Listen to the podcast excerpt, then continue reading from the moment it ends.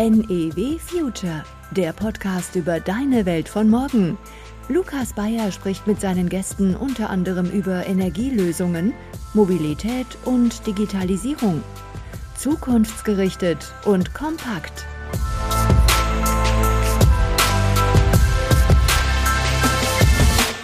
Wenn es keine unbedingte Notwendigkeit für Veränderung gibt, sind wir ziemlich zufriedene Faultiere und haben wenig Lust, uns mit einem so dr relativ drögen Thema wie Energie zu befassen. Ähm, wir wollen einfach konsumieren und unsere Zeit mit anderen Dingen verbringen. Die Grundidee der Bürgerenergiegemeinschaften ist, dass Energie nicht nur ein kommerzielles Gut ist, sondern dass Energie einen Riesenteil unseres Lebens bestimmt und äh, dass wir in diesem, für diesen Riesenteil eben auch Mitsprache haben sollten und nicht nur unsere Rechnungen bezahlen äh, und ab und an vielleicht den Anbieter wechseln. Mittlerweile merken wir aber, dass der Markt nicht alle Zwecke erfüllen kann, wie zum Beispiel Emissionsreduktion, Umweltschutz und eben ganz aktuell auch Versorgungssicherheit und Bezahlbarkeit. Herzlich willkommen zu einer neuen Folge von NEW Future, der Podcast über deine Welt von morgen. In dieser Folge hier geht es um ein Thema, welches eigentlich für jeden von uns relevant ist, weil jeder von uns könnte tatsächlich ein Teil davon sein. Es geht heute in dieser Folge um das Thema Bürgerenergie.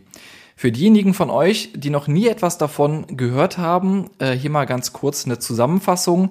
Bürgerinnen und Bürger können sich im Zuge von Bürgerenergie finanziell an Energieprojekten beteiligen, beispielsweise an Windrädern und profitieren dadurch unmittelbar.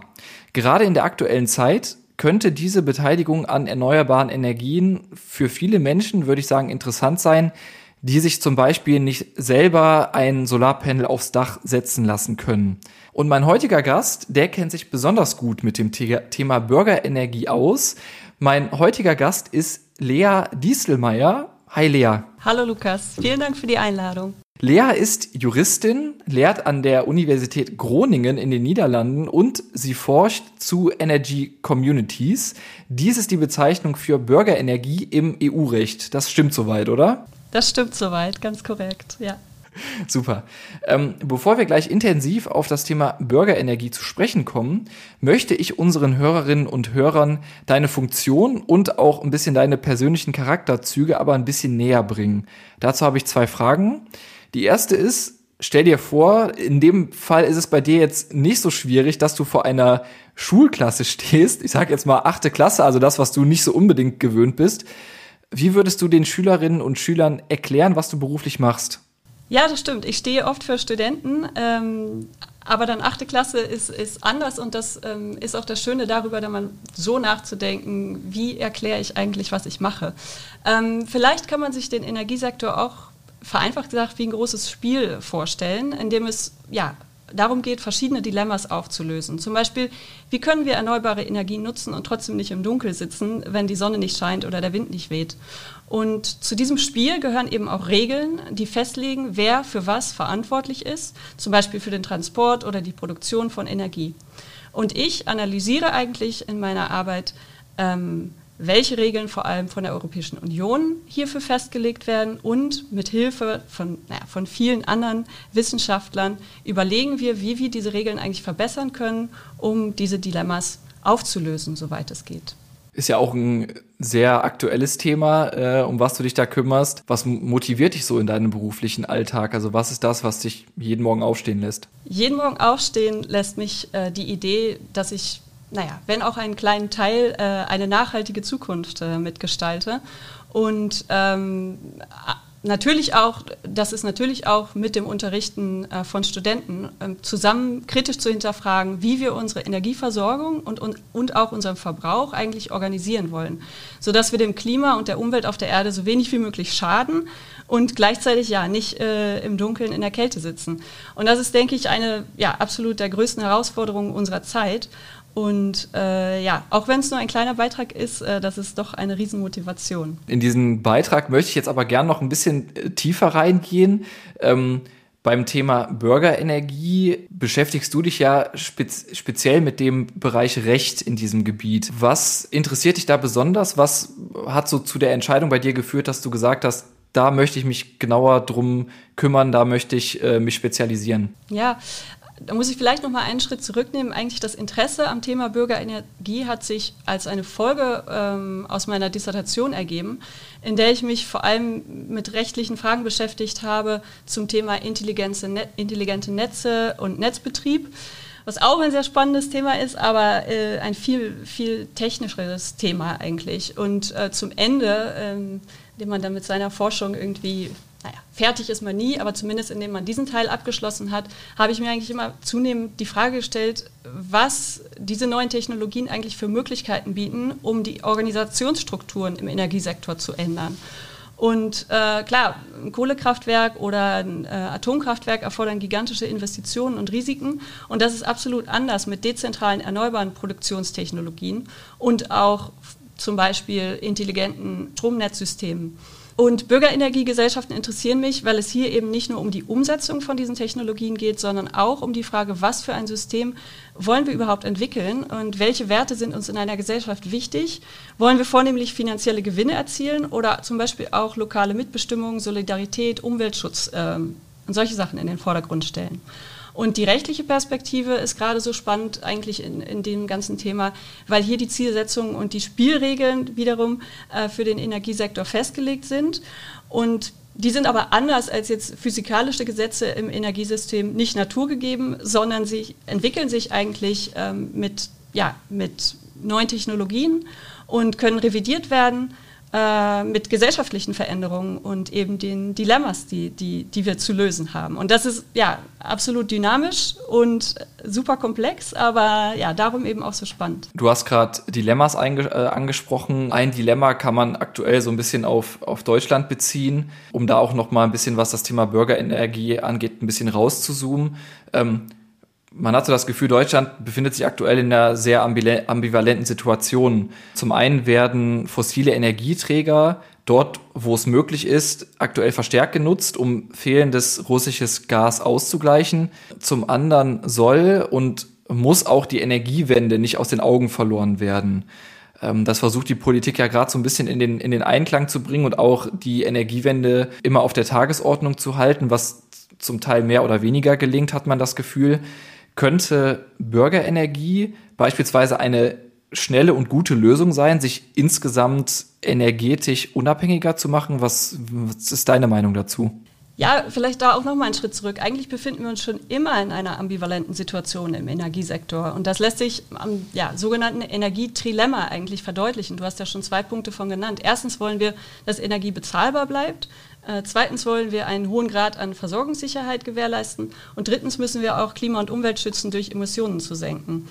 Und sobald es an einem dieser, sobald sich an einem dieser drei Ziele irgendwas verändert, entsteht eine Schieflage und äh, ein konstantes und komplexes Spannungsfeld eigentlich. Die derzeitige Krise äh, verstärkt dieses Spannungsfeld, was grundsätzlich sowieso schon besteht, enorm und fordert schnelle Lösungen. Einerseits, das ist zum Beispiel das direkte Eingreifen in den Markt, äh, durch Preisdeckeln zum Beispiel, aber eben auch andererseits wird die Frage laute, wie wir unsere Energieversorgung in der nahen und fernen Zukunft besser organisieren können, so dass wir diese Spannung eben vermeiden. Und dazu gehören eben auch neue Organisationsformen, die grundlegend neu zu denken und sich weniger abhängig zu machen von multinationalen Unternehmen, die hauptaugenmerklich Profit als Ziel haben und mit Staaten verbunden sind, die wenig mit unserem Verständnis von Demokratie und Rechtssystem zu tun haben. Ähm, ja, und dazu gehört zum Beispiel Produktion, Verteilung, Verbrauch als lokales Gemeingut zu organisieren. Ähm, ja, und das betrifft auch nicht nur klassische Aktivitäten wie Produktion und Verteilung, sondern kann auch Mobilität, Energieeffizienzmaßnahmen, Partizipation in Entscheidungsprozessen beinhalten. Und Bürgerenergiegesellschaften können, können eine alternative Form sein, die als Lösung äh, ja, dieses Spannungsfeld, dieses Energietrilemma wieder etwas in Balance bringt. Ähm, das ja, ist eine, eine Möglichkeit, um neu darüber nachzudenken. Du hast ja gerade schon so ein, äh, ein bisschen Kritik an dem aktuellen Energiemarktmodell, was wir haben, ja auch geäußert. Da würde ich gleich noch drauf zu sprechen kommen, sehr gerne, ein bisschen mehr im Detail.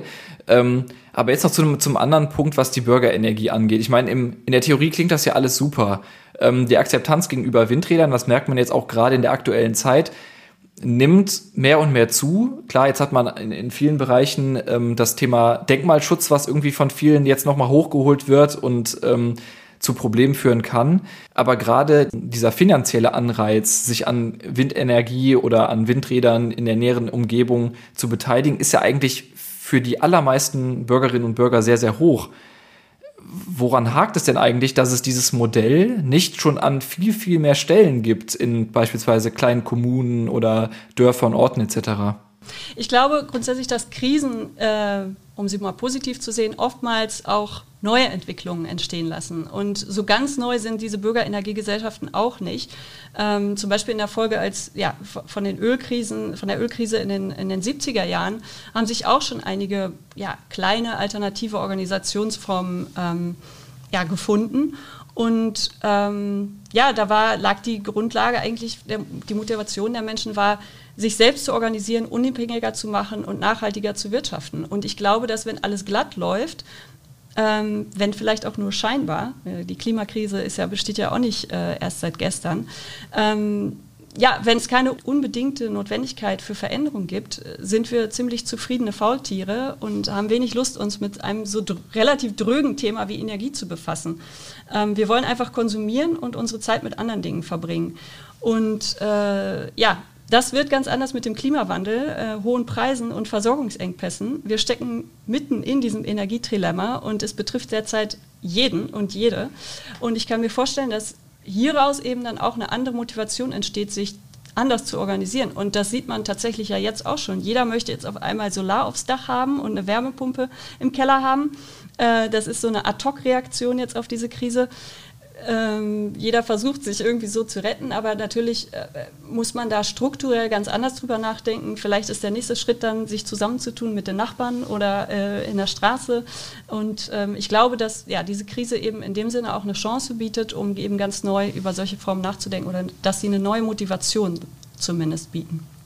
Wie sieht das denn ähm, bei diesem Thema auf der rechtlichen Seite überhaupt aus? Also ähm, würdest du da sagen, da muss von Seiten beispielsweise der Europäischen Kommission oder der Bundesregierung in Deutschland noch mehr getan werden? Oder merkt man da schon eine gewisse Mühe? Klar, das ist jetzt kein Thema, was irgendwie im Fokus steht, aber merkst du da eine Veränderung, die da eingetreten ist in den letzten Monaten, Jahren? Ja, in den Jahren auf jeden Fall. Also ich kann auf jeden Fall, ich das Thema verfolge ich ja jetzt schon ein bisschen länger, dass, da sind auf jeden Fall äh, Mühen zu spüren. So sind zum Beispiel Bürgerenergiegesellschaften zum ersten Mal rechtlich anerkannte Organisationen in der Richtlinie zum internen Strommarkt und der Richtlinie zur Förderung von erneuerbaren Energien im, in europäischen Gesetzen. Und ähm, ja, die EU hat diese Begriffe jetzt erstmal recht weit definiert. Äh, und meines Erachtens werden hier, denke ich, zwei entscheidende Elemente festgelegt. Das ist einmal, dass Bürgerenergiegesellschaften sich durch ihre Mitglieder oder Anteilseigner äh, organisieren müssen und dass die letztendlich die Kontrolle haben müssen über diese Organisation. Das heißt, es gibt ein demokratisches Element. Und zweitens äh, darf der Hauptzweck einer solchen Gemeinschaft nicht die Erwirtschaftung finanzieller Gewinne sein, sondern muss ein lokales, äh, ja, ein lokales Gut sozusagen kreieren. Und ähm, äh, das kann äh, entweder zur Umwelt äh, sein oder auch wirtschaftliche und soziale Zwecke sein. Und äh, ja, somit hat man dann noch ein Zweckelement neben dem demokratischen Element, was eben außerhalb der bestehenden freien Marktwirtschaft ähm, besteht. So, das sind die Mühen, sage ich mal, auf europäischer Ebene, die sind deutlich zu sehen. Ähm, diese Richtlinien müssen natürlich umgesetzt werden in nationale Gesetzgebung. Da hat Deutschland leider ganz lange gar nichts mitgemacht oder gesagt, wir haben eigentlich schon alles, wir müssen diese Richtlinien nicht weiter äh, konkret umsetzen, zumindest die Vorgaben zu, äh, zu den Bürgerenergiegesellschaften. Jetzt die Novelle, äh, äh die Novellierung vom, vom Erneuerbare Energiengesetz, was in 2023 in Kraft tritt, hat einige positive Änderungen zumindest hervorgebracht, zum Beispiel die Erleichterung für Bürgerenergiegemeinschaften äh, bei Aussch an Ausschreibungen teilzunehmen. Ähm, aber es bleibt, glaube glaub ich, auch noch viel Potenzial ungenutzt. So liegt zum Beispiel der Fokus immer noch fast ausschließlich auf Produktionsaktivitäten für Bürgerenergiegesellschaften, ähm, wobei europäisches Recht auch vorsieht, dass äh, Mitglieder einer Gemeinschaft den Strom auch gemeinsam äh, nutzen können. Also das ist dann äh, ja die gemeinsame Eigenversorgung eigentlich und äh, die bleibt bisher äh, eigentlich äh, auf Individuen beschränkt. Und da könnte zum Beispiel noch was verändert werden. Ich denke, was dafür wichtig ist, äh, ist, dass Bürgerenergiegemeinschaften auch zusammenarbeiten mit Verteilnetzbetreibern. Äh, hier geht es natürlich auch um die Nutzung dann des öffentlichen Netzes äh, für, für, ja, für eine gemeinsame Eigenversorgung sozusagen. Und ja, eventuell können dann auch andere Dienste noch interessant werden für Energiegemeinschaften, um die eventuell als netzdienstliche, äh, netzdienstlichen Service anzubieten für, für Verteilungsnetzbetreiber. Ich glaube, dass da noch ziemlich viel Potenzial ist von, von Bürgerenergiegesellschaften eben über diese Produktionsaktivität hinaus. Wie, wie ist das eigentlich, wenn ich mir, ähm, um, um mal diesen, äh, in diesen Prozess auch so ein bisschen einzutauchen und zu verstehen, wie kommt man zu diesem Windrad, was in der Nähe von, vom Ort beispielsweise steht, an dem man sich finanziell beteiligt. Also ich sitze jetzt hier zum Beispiel auch in einem, in einem kleinen Ort in der Nähe von, von München-Gladbach und müsste ich dann beispielsweise zur Politik laufen und sagen, äh, hier in unserer Nachbarschaft, wir würden gerne uns finanziell beteiligen an der Errichtung eines Windrades und würden dann eine Initiative gründen und äh, gucken vielleicht, wo Flächen ausgeschrieben sind, wo man das dann machen könnte. Kann man sich so diesen Ablauf vorstellen oder wie ist der Weg hin zu diesem, zur Bürgerenergie an sich dann? Ja, also ich glaube, dass der erste Schritt tatsächlich wichtig ist, um äh, tatsächlich die, die Mitstreiter äh, zu finden, um, um sich, um, um zusammen tatsächlich was auf die Beine zu stellen. Alleine tatsächlich ist das natürlich eine, immer noch eine große Investition und so muss sich erstmal tatsächlich, glaube ich, eine Gruppe finden und das ist natürlich auch was, was in einigen Gegenden vielleicht äh, einfacher ist, äh, weil es vielleicht schon bestimmte äh, soziale Strukturen gibt. Ähm, äh, in, ander, in, anderen ähm, ja, Gebieten, in denen vielleicht weniger starke soziale Strukturen vorherrschen, gibt es vielleicht nicht so schnell so eine Dynamik oder auch überhaupt die, die, das Thema, wie, wie können wir uns hieran beteiligen oder das Wissen. Ich, äh, das, das denke ich, ist auch noch ein, großer, ein großes Manko von Energiegemeinschaften, die dann doch immer eher denen vorbehalten sind, die tatsächlich die finanziellen Mittel und auch Zugang zu den sozialen Strukturen und auch zu dem Wissen haben, wie man sich tatsächlich daran beteiligen kann und überhaupt, dass man sich beteiligen kann. Jetzt würde ich gerne nochmal auf den äh, Punkt zu sprechen kommen, über den wir eben schon einmal kurz gesprochen haben, das Thema Energiemarkt. Ich habe mir äh, einen Vortrag von dir angehört, den du äh, im Mai diesen Jahres war das, glaube ich, im Rahmen eines Wissen Wissenschaftsforums gehalten hast. Und äh, darin bist du beispielsweise auch auf die aktuelle Gestaltung des Energiemarkts eingegangen und das unter anderem in dem etablierten System das Problem liegt, warum Modelle wie die Bürgerenergie beispielsweise nicht gut funktionieren können. Was sind denn da so deine, deine Hauptargumente in diesem Punkt? Warum kann das in diesem System eigentlich nicht funktionieren?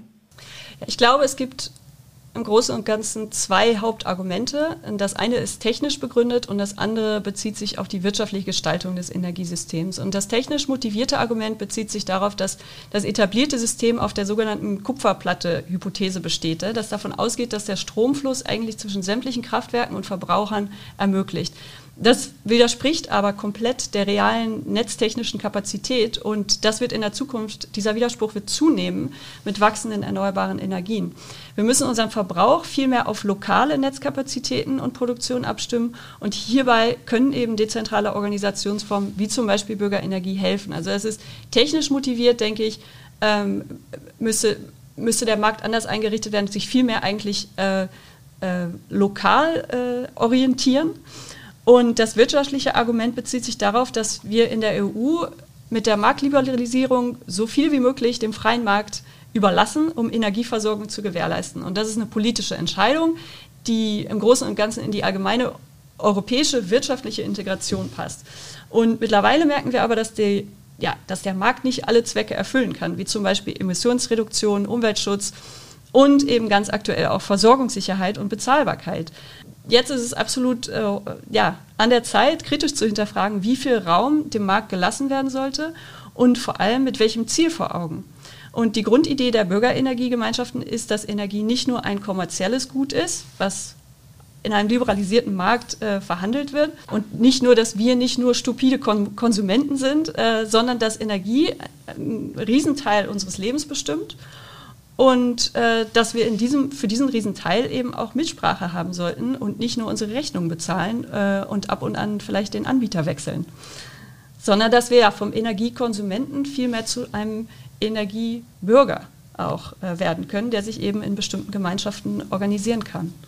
Würdest du sagen, in, in Bezug auf den ersten Punkt, was die, äh, was die technisch, das technische Argument angeht, Funktioniert das in, in, in einem Land wie Deutschland eigentlich schon? Ich hatte in den, in den ersten Folgen ähm, von diesem Podcast ja beispielsweise auch mit dem Andreas Boke von GridX oder dem Hubertus Lemken gesprochen, die sich ja um die Digitalisierung der Stromnetze unter anderem kümmern da merkt man schon, das ist noch ausbaufähig. Und wenn wir jetzt beispielsweise diese Bürgerenergie, ähm, die ja sehr stark lokal begrenzt ist, uns angucken, fehlt da nicht zum Teil diese genaue Steuerbarkeit der Energieflüsse, die wir dann vor Ort haben? Müsste da nicht mehr getan werden? Oder sagst du, das lässt sich schnell installieren und so weit ist der Weg da gar nicht. Schnell schon mal gar nicht. Und äh, ja, ich habe mit großem Interesse auch die beiden Folgen gehört. Und das ist ein super Beispiel eigentlich zu sehen, wie sehr eigentlich technische Fragen ähm, und Umsetzung von Technologien eigentlich Hand in Hand gehen muss mit naja, rechtlichen Fragen oder zumindest Fragen, die eben die Organisation betreffen und von,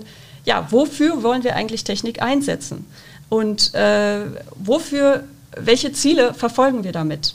Und sicher braucht so eine Bürgerenergiegesellschaft, die, die kann noch nicht sofort tatsächlich irgendwie das Verteilsystem irgendwie äh, intelligenter äh, nutzen oder ähm, netzdienstliche Dienste anbieten an, an Verteilnetzbetreiber. Aber das geht eben Hand in Hand tatsächlich mit der Entwicklung von, von Digitalisierung und da muss tatsächlich noch viel, äh, viel passieren. Aber das ist eben auch das Potenzial, was ich vorher meinte. Es gibt noch viel mehr Potenzial von der Bürgerenergiegemeinschaft dann in ein Windrad zusammen zu investieren. Das ist ein Anfang. Aber ähm, mit, mit der voranschreitenden Technik kommen tatsächlich noch viel mehr Möglichkeiten auf, glaube ich. Dein zweiter Punkt war ja das Thema vom ja, vom Konsument hin, hin zum Energiebürger sozusagen, zum, also jetzt nicht direkt Produzent, aber einfach, dass man sich mehr mit diesem Thema auseinandersetzt und irgendwie ein Teil davon ist. Würdest du sagen, dass wir auch als Gesellschaft daran arbeiten müssen, irgendwie unser Mindset zu ändern, wie wir allgemein auf das Thema Energie schauen, weil genau diese Umkehr bräuchte eigentlich diese Änderung des Mindsets. Ja, nochmal, absolut ja. Wir müssen unser Mindset, glaube ich, grundlegend verändern. Alle drei Punkte des Trilemmas, Bezahlbarkeit, Versorgungssicherheit, Klimawandel, stehen nicht nur mehr vor der Tür, sondern sind schon längst und buchstäblich in jedes Haus eingekehrt. Und wir können nicht mehr so tun, als hätten wir mit all dem nichts mehr zu tun. Und ähm, ja, würden wir einfach nur noch unseren Strom aus der Steckdose beziehen. Verbraucher sind nicht nur mehr Verbraucher, sondern müssen ein Bewusstsein entwickeln für Konsum. Ähm, das betrifft, glaube ich, übrigens auch nicht nur äh, Energie, sondern auch äh, alle weiteren Güter. Aber äh, letztendlich ist Energie, die gar nicht erst verbraucht wird, sowieso die beste. Also derzeit äh, steht in fast jeder Lokalzeitung was zum Thema Energiesparen. Und jetzt, wo es ja, an die privaten Euros geht und an unser Portemonnaie, äh, versuchen wir auf einmal äh, hektisch irgendwie uns zu retten. Und wir hätten eigentlich viel eher und rigoroser damit anfangen müssen, ähm, vor allem einem voran eigentlich, um Emissionen zu, zu reduzieren und äh, das Klima zu retten. Das ist schon lange die Realität. Sind wir da eventuell als Gesellschaft auch ein bisschen, ich sage es jetzt mal ein bisschen überspitzt, verwöhnt? Dass wir eigentlich immer, wenn wir ähm, Energie brauchen, wir Energie haben. Also egal, ob jetzt ähm, es mitten im Winter kein, kein, kein Wind weht, keine, keine Sonne scheint, wir haben trotzdem immer Licht, wir haben immer Energie, die wir nutzen können? Ist das so, dass man da auch einfach als Gesellschaft sich daran gewöhnt hat und das sich nicht anders vorstellen kann? Ja, das glaube ich. Ich habe äh, oft Studenten, die aus anderen Ländern der Welt kommen, in denen es keine hundertprozentige Versorgungssicherheit gibt.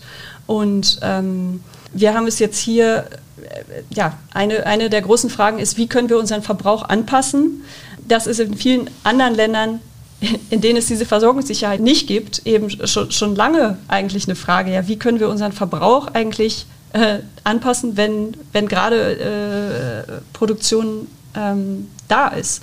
Ich glaube, wir sind, wir sind verwöhnt, was das betrifft und äh, dass wir in zunehmendem Maße uns, uns mehr und mehr anpassen müssen. Du bist in der, äh, in der Zeitausgabe vom, vom August mit dem, mit dem folgenden Zitat äh, erwähnt worden. Nachhaltige Energieressourcen, also vor allem Wind und Sonne, gehören niemandem. Niemand hat daran Eigentum. Das ermöglicht es, die Stromproduktion aus diesen Quellen demokratisch zu organisieren. Wir denken uns jetzt mal ganz kurz in eine äh, Utopie. Wie sieht denn so deine Traumvorstellung aus, wie der Energiemarkt gerade im Hinblick auf Bürgerenergie optimalerweise aussieht? Also was ist so deine Traumvorstellung?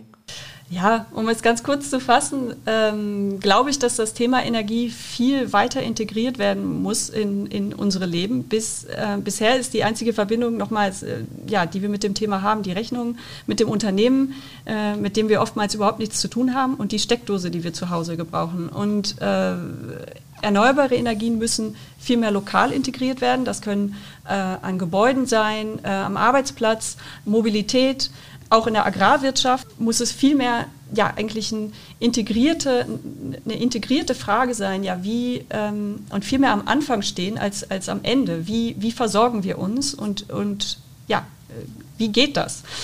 Ja, und hier sollten dann diejenigen, die, die ein direktes und nicht unbedingt ein kommerzielles Interesse haben, daran beteiligt werden. Und zurzeit besteht die Möglichkeit vor allem für private, individuelle Verbraucher, Eigenheimbesitzer mit einem Elektroauto vor der Tür. Aber das muss eben eigentlich auch auf Gemeinschaftsniveau äh, viel mehr Normalität werden. Und ich glaube, dass das tatsächlich eine, ja, eine Utopie ist, die ich jetzt mal so, so ganz kurz zeichne. Da gehört dann natürlich noch viel mehr dazu. Jetzt, das ist sozusagen mein, mein Fokus äh, mit dem Thema, mit dem ich mich beschäftige. Da gehört natürlich noch viel mehr dazu zu einem ähm, Energiesystem, was ja, größtenteils emissionsarm oder eben gar keine Emissionen mehr, mehr äh, verursacht. Das ist nur ein Teil, jetzt um das zu, dazu zu sagen. Ja.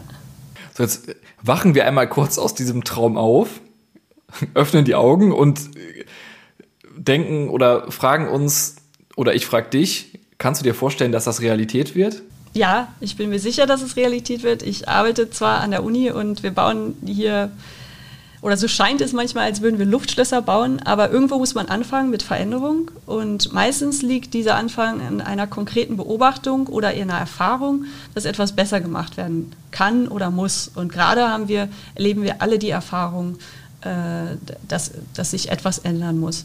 Und es erstaunt mich oft, äh, wie viel wir eigentlich technisch schon können und wie groß die Herausforderungen sind äh, oder wie groß die Herausforderung bleibt, äh, uns so zu organisieren, dass wir die Ressourcen dieser Erde, erneuerbar oder nicht, so nachhaltig wie möglich nutzen. Wir können so viel und gleichzeitig äh, noch ziemlich wenig. Finde, das ist ein äh, gutes Schlusswort für diesen Teil des Podcasts. Und jetzt machen wir mal einen kleinen, einen kleinen Themensprung zu äh, den zwei Rubriken, die wir hier immer äh, machen. Und hier kommt die erste Kategorie. Was zum Mitnehmen. Bei was zum Mitnehmen? Da geht es darum, dass äh, du uns jetzt mal ein Gadget, eine App oder einen äh, Tipp mitgibst, ähm, welchen du allen HörerInnen empfehlen kannst, äh, was die sich mal anschauen sollten, was die ähm, auf dem Schirm haben sollten. Was hast du uns da mitgebracht? Ich bin großer Fan von der Website von Rescoop. Das ist die, ja, der Interessenverband eigentlich für Bürgerenergie auf europäischer Ebene. Äh, die geben ganz viele praktische Tipps. Äh, gleichzeitig ähm, haben die auch einen Fokus auf eben rechtliche Entwicklung, also wo stehen die unterschiedlichen Mitgliedstaaten der Europäischen Union, was können wir eventuell voneinander lernen? Und gleichzeitig äh, geben sie aber auch ja tatsächlich ganz konkrete Tipps für wie, wie, wo fange ich an, wenn ich tatsächlich irgendwie so eine Initiative ins Leben rufen will? Und gibt es vielleicht schon irgendwo was, wo ich mich anschließen kann? Und dann noch das äh, Pendant dazu tatsächlich Bündnis für Bürgerenergie in Deutschland, die haben auch eine gute Website, und äh, geben auch viele Tipps und Anregungen tatsächlich äh, zu diesem Thema. Super, es ja, passt ja perfekt zu dem, zu dem Thema, über das wir gerade eben die ganze Zeit gesprochen haben. Von daher, wir packen das natürlich in die Folgenbeschreibung, ähm, dass äh, die von, von euch, die das gerade hören, die das äh, interessiert, die da noch tiefer eintauchen möchten oder sich vorstellen können, auch ein Teil der Bürgerenergie zu sein, da sich mal äh, umgucken können und äh, sich da näher informieren können. Ähm, sehr cool, danke dir. Und dann kommen wir jetzt zu der zweiten Kategorie. Die gewagte These. Die gewagte These. Was meinst du, welches Start-up, welche Technologie krempelt die Energiewirtschaft in den kommenden Jahren um? Ähm, ich bin gerade dazu geneigt, ein bisschen zu sagen, du darfst jetzt nicht Bürgerenergie nennen, aber ich, ich bin gespannt, was du mitgebracht hast. Ich, ich fasse es etwas breiter tatsächlich. Ich glaube, es wird nicht ein einzelnes Startup sein oder eine einzelne Technologie. Ich glaube, dass das vor allem das, der, der Fehler der Vergangenheit war, auf eine Technologie oder eine Energieressource zu setzen. Ich glaube, im Großen und Ganzen äh, wird Dezentralisierung den Energiemarkt ziemlich und die Energiewirtschaft ziemlich umsetzen. Ähm, und ähm, vor allem eine Vielfalt an Technologien und eine Vielfalt an Akteuren, die eben zusammen die Widerstandsfähigkeit und die Nachhaltigkeit ermöglichen und verbessern können. Dann werden wir mal in den nächsten Monaten und Jahren darauf schauen, ob das äh, sich so entwickeln wird. Und ähm, ich kann auf jeden Fall sagen, am Ende dieser Folge, ich habe sehr viel mitgenommen. Ich hoffe, ihr auch. Äh, danke, Lea, dass du zu Gast warst. Hat sehr viel Spaß gemacht. Ja, vielen Dank, Lukas. Ich sag bis zum nächsten Mal. Vielen Dank fürs Zuhören. Tschüss. Ihr möchtet keine Folge von NEW Future mehr verpassen? Dann abonniert den Podcast jetzt in eurer liebsten Podcast-App. Und lasst uns auch gerne eine Bewertung da. Darüber freuen wir uns besonders.